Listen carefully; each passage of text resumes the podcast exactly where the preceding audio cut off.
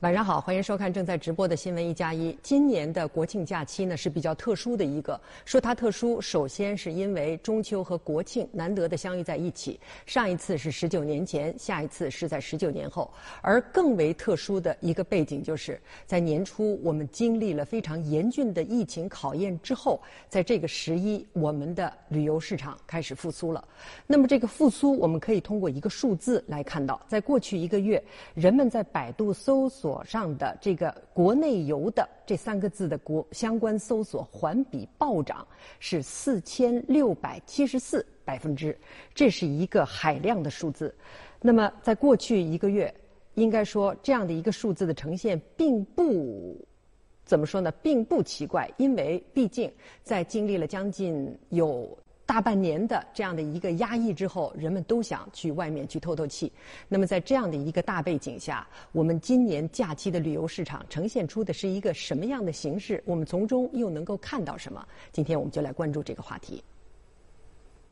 中国的旅游业终于再次迎来真正的重启，八天双节长假也让消费者们积攒了大半年的需求得以真正释放。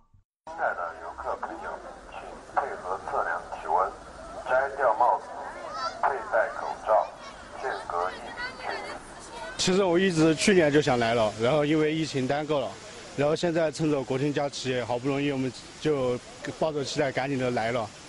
今天假期第二天，全国共接待国内游客已达二点零五亿人次，实现旅游收入一千五百三十一点六亿元。根据中国旅游研究院预测，八天长假全国接待国内旅游人数将达五点五亿人次。而去年国庆节假期，国内旅游总数为七点八二亿人次，带来了近六千五百亿元的旅游收入。风景也是特别好，灯光秀、歌舞秀，然后都挺好的。这一次中秋跟国庆都赶到一起了嘛，然后假期比较长，然后所以说又从义乌赶过来。从十一当天开始，上海、北京、四川、广东等省份景区旅游接待量均超过百万人次。而湖北武汉也因为疫情的特殊经历而备受游客青睐。武汉现在是越来越好，越来越安全了，呃，烟火人员气息也很浓了。作为全国最热门旅游目的地的上海，两天来一百五十多个主要景区共接待游客二百一十八万人次，同比增长超过百分之五十。在繁华的南京路周边的知名商场开门两小时就涌入了近两万名顾客。从黑龙江过来的，刚下飞机，专门过来这边买东西的。客流明显增加，比往年呢应该增加了六成左右。今天的销售呢，呃，估计也比往年能增加百分之三十左右。往前走，往前走，不要停留。我们从武汉来，给我印象非常好。我以前很早来过，但是，嗯，那变化太大了。看出来，大家都心情很高兴，脸上都洋溢着那个那个笑容吧，看得出来。我们自己也感受得到。今年国庆也夹杂着大量探亲旅客，有人感叹，这有点像一场迟到了半年的春运。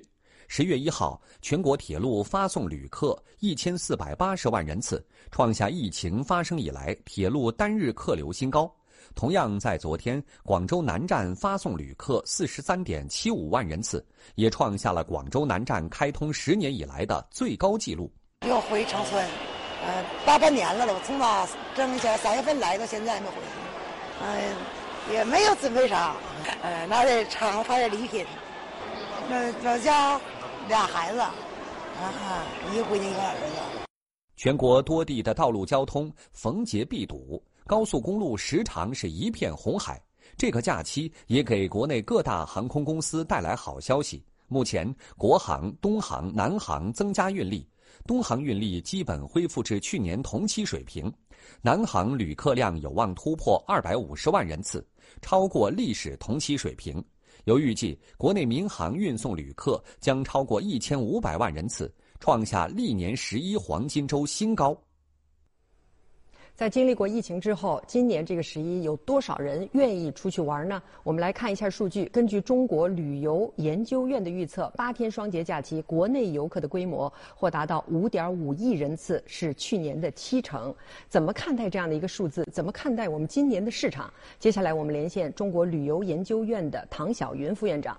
唐院长，呃，首先我想知道你们这个数据是怎么分析出来的？为什么觉得今年是这样的一个数字，而且达到了去年的七成？呃，主持人好。呃，我们这个数据分析事实上是根据了好几个方面的这个信息来源。一个呢是经过呃历年的这些数据，同时的话呢，我们也通过节前的这些出游意愿调查，也结合了一些这个 OTA 平台等等的这些预定的数据，然后这个通过我们的完整的推算模型建立出来的这样的一组数据。嗯，唐院长，您看这是推测，我们接下来看实际发生。两天假期过去了，那么我们看两天，第一天零点九七亿人次，假期第二天一点零八亿人次，呈现出来的这个数字和你们的模型预测基本上相符吗？呃，应该说这个基本上符合我们的预期。而且这个预期的话呢，呃，从这个从第一天和第二天的表现情况来看，呃，应该在我们的预期范围内。嗯，好了，这个是人次，这个是人数。接下来我们再关注收入，同样有 PPT 啊，我们来看一下，在去年那么七天假期旅游的收入是接近六千五百亿，今年八天假期你们预计是四千一百亿，这是根据什么考？这是哪些因素推算出来的？跟去年相比，今年的消费的这些收入啊，会有什么样的变化？呃，我们这些数据的话呢，事实上无论是收入也好，这个人次也好，有我们的这个专业的模型，同时的话呢，也会结合呃节前的预定和我们节节前的一些调查。那么这个收费的数据，事实上是我们做的一个判断非常重要的一点的话呢，大家可能也关注到了，我们的预计就是人数的非恢复会好于我们收入的恢复，这个是非常大的一个特点。那么为什么会出现这样的一个情况？呃，有几个方面的原因。我想第一个的话呢，是我们这个从供给面来说，就是我们的这个呃各各地都是推行了各种的景区免票，以及的话呢，各企业呃住宿单位，还有包括一些休闲场所呢都降价，呃，尤其是酒店。那此外的话呢，交通这个模块事实上降价的幅度，就航空的这个相对于往年来说，还是降价幅度比较大的。那么另外的话呢，就是呃各地的话呢，也也很多场的这些文化娱乐活动，事实上的话呢，也是有有降价和优惠的这些呃活动。那么这是从供给方面来说。呃，另外的话呢，从需求方面来说，应该说今年出于疫情防控和各自安全的这些需要，呃，更多的游客的话呢是选择省内出游，那么它出游的半径减少了。呃，那样的话呢，更多的体现成为这个中短程旅游。那么在如此的话呢，它的这个交通的消费和这个住宿的消费，呃，应该说比往年会相对来说会低一些。呃，那么总体上基于这些因素的话呢，我们是判断，就是今年的这个呃疫情期间的这个国庆节，我们的这个消费的这个呃人均消费的这个恢复的话呢，是比我们的人数的恢复相对来说要弱一点。嗯。唐院长，这是所谓外行看热闹，我们现在就从关注的刚才关注的是人数的恢复和收入的恢复。其实作为业内人士，除了这两个重要的因素之外，您还关注哪个指标的变化？呃，我想我非常关注另外两个方面的指标。一个的话呢是游客满意度的指标，另外一个的话呢是游客在旅旅途中的文化消费指标。呃，游客满意度指标事实上从今年以来我们持续在进行监测。那么从过去的从清明、五一、端午等等这个，尤其是暑假等等这些呃呃节日、假日及假期的这些满意度监测情况来看的话呢，有持续走高的倾向。那么我们也希望今年的国庆节游客能够得到更加有品质、满意度更高的一个呃，最终的一个服务指数，呃，这个是第一个指标，我们是比较关注的。那么第二个指标的话，就是游客在旅途中的消费文化消费。呃，那么根据去年我们的一个调查的话呢，超过百分之八十五点六的游客消费过两个以上的文化项目。那么今年的话是文化和旅游融合更加深入的一个年份，尤其是各地在这些非遗的传承的一些活动、呃文化节庆等等，今年推出了很多这样的节目，供给的话呢更加多元、更加丰富。我们希望游客能够有更多的文化活动参与，这个是我们关注的第二个指标。我想我重点关注这两个指标。唐院长，我想我们今年今今天为什么这么关注这一次呃节这个双节大家旅游的这种热情，是因为毕竟在年初我们遭遇了疫情的严重的冲击。那么在这一次的假期，我想不仅仅是旅游部门，相关的各级政府各个部门都在不遗余力的希望能够提振旅游带来的这个市场和消费。您怎么看？怎么观察今年这样一个特殊的背景？呃，今年这个特殊的背景确实是，就是给全国上下其实更加同心协力的在促进经济发展，在这个尤其是在旅游领域，呃，大家的努力，其实政府部门和社会各界的努力，事实上都能看得到。呃，那么在这个旅游领域的话呢，呃，就是这个在疫情防控期间，呃，那么我们的这个这政府部门做了很多提前促销。呃，那么还有更多的这些节目的一些丰富，包括更加提提供更多的文化产品，呃，娱乐娱乐是娱乐活动等等，尤其是这些这个呃线上的文化活动，我觉得这方面的努力事实上是这个大家都能够看得到，而且效果的话呢也非常明显。呃，大家也注意到了，那么今年的国庆节的恢复，呃，比比这个。之前的呃清明、端午等等这些恢复的都要更好。那么从这个角度来说，事实上是给市场上面一个很好的一个信心。它告诉我们，这个市场的消费还需求还在。那么这不仅对提振业界的信心，也对各地政府这个发展旅游的信心，也是一个很好的激励。嗯。好的，谢谢院长。稍后我们有更多问题向您请教。是。刚才我们在说各种数字是会说话的，而比数字更会说话的就是消费者本人。对于旅游者来说，当把更多的在今年这样一个背景下，把更多的需求释放在国内游和省内游的这样的一个情况，那么我们有什么办法让这些消费者、让旅游者更加舒适、更加满意？继续关注。中秋夜。你想和满月来一次最近距离的邂逅吗？多家航空公司今年就推出了中秋夜的赏月航班。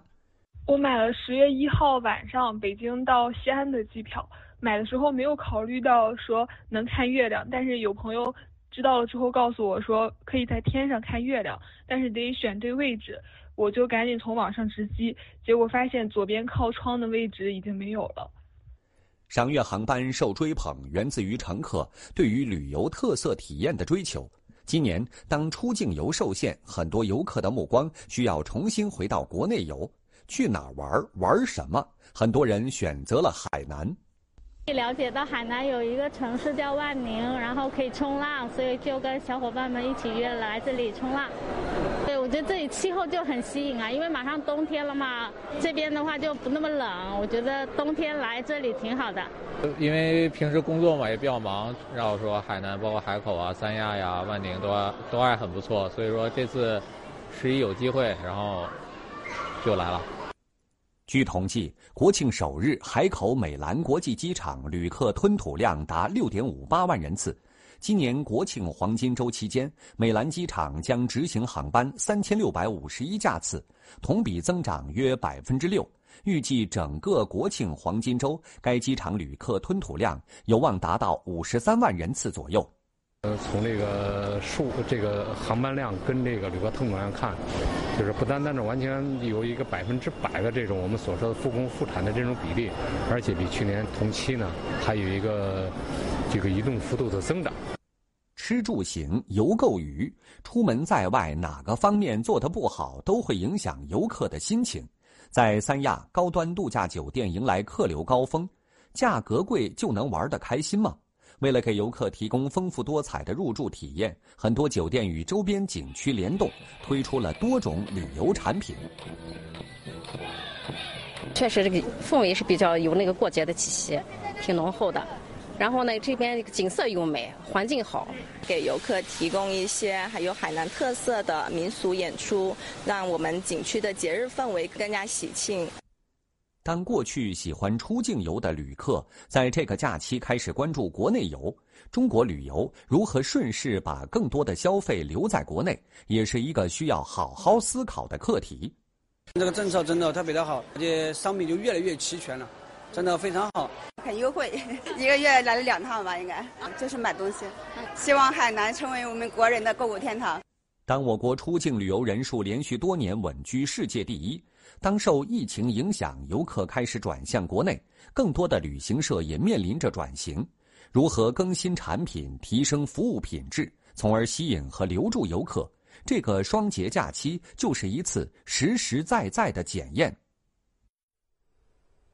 我们来看一下去年的数字：二零一九年十一黄金周假期的时候，出境游的旅客全国范围是七百万人次。但是，当在今年这样的一个疫情背景之下，国外的很多国家可能疫情还没有很好的抑制住，在这种情况下，这个庞大的群体掉头回国、掉头回流到分散到国内的这些旅游市场上去了。那么这时候问题也就来了：我们国内游、省内游能不能很好的接得住这一这个群体？接下来我们继续来连线唐院长。唐院长，您看这个刚才我们说到这个七百万这样的一个数字啊，回来的时候。我们能不能接得好？您的观察，我们做的好的地方和我们的差距都分别是什么？嗯，我想的话呢，这一次这个出境游的回流，应该说整体上还是能够承接得住的。呃，应该说呢，表现在几个方面。第一个的话呢，就是我们的这些高端的这些酒店，呃，住宿率比较高，而且的话，恢复的话呢，在整个疫情期间是是。起到一个排头排头兵的一个作用，呃，那么其次的话呢，就是多元化、多层次的产品越来越丰富，呃，尤其是一些在疫情期间使用这些数字化的营销，然后一些云端旅游，一切是线上加线下的这种体验的形式越来越多，呃，我想这是第二个方面。那么第三个方面的话呢，就是我们的各种各样的这些文化的形式和多元多层次的面向专项市场的产品越来越多，呃，尤其。是像面向家庭游里面提供各个不同同的需求的这些产品，像主题乐园的一些产品，呃，那么滨海休闲度假的这些产品，应该说是越来越丰富。我想的话呢，也总体上面应该说还是能够承接得住我们入境流的这样呃出境流的这样的一个回流。呃，那么说到差距的话呢，我想还是在这个品质化的服务能力以及这个细分化的这些专业化的产品方面，可能还是。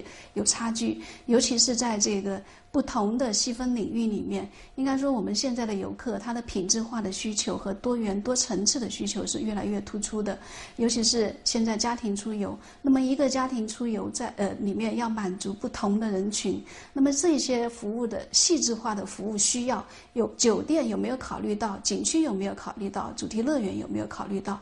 那么这个可能是需要很多目的地关注的。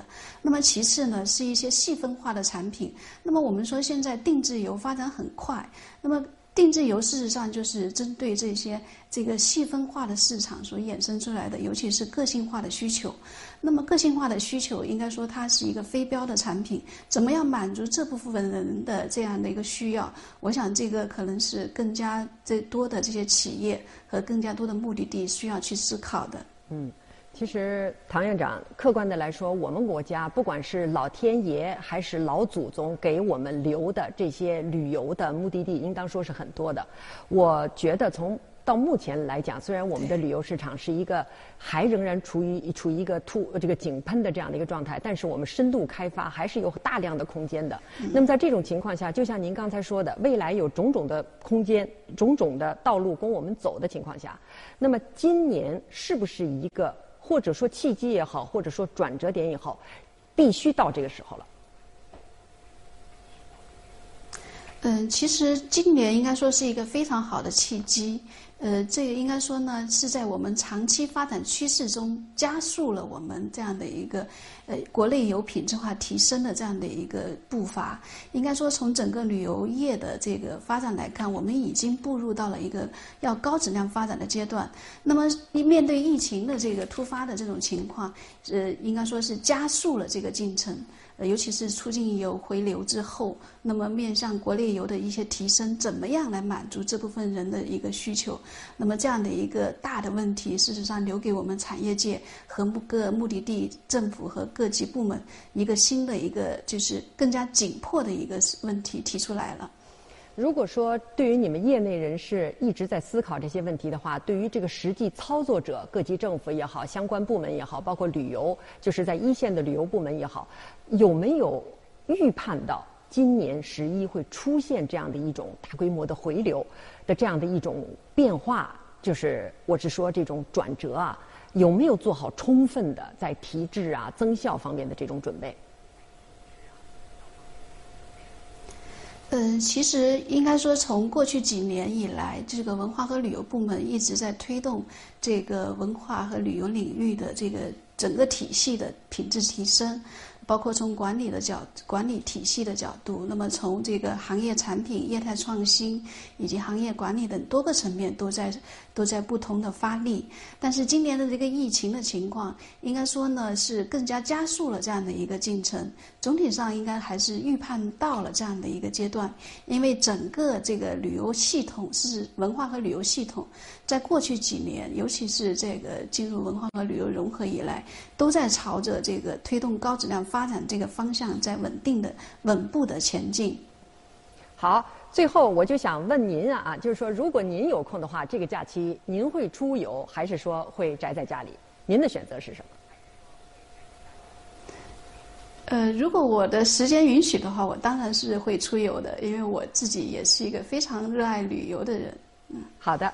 非常感谢呃唐院长给我们解释这么多的问题，非常感谢。每一年呢，在这个小长假到到来的时候，不是小长假，每一年到黄金周到来的时候呢，人们总是说，有的说愿意出去，有的说愿意宅在家里。但是今年真的希望大家能够利用这个宝贵的时间，把这种压抑了很久的这样的需求释放出去。但是要注意安全，因为出门在外，安全永远都是第一位的。最后，祝大家节日快乐。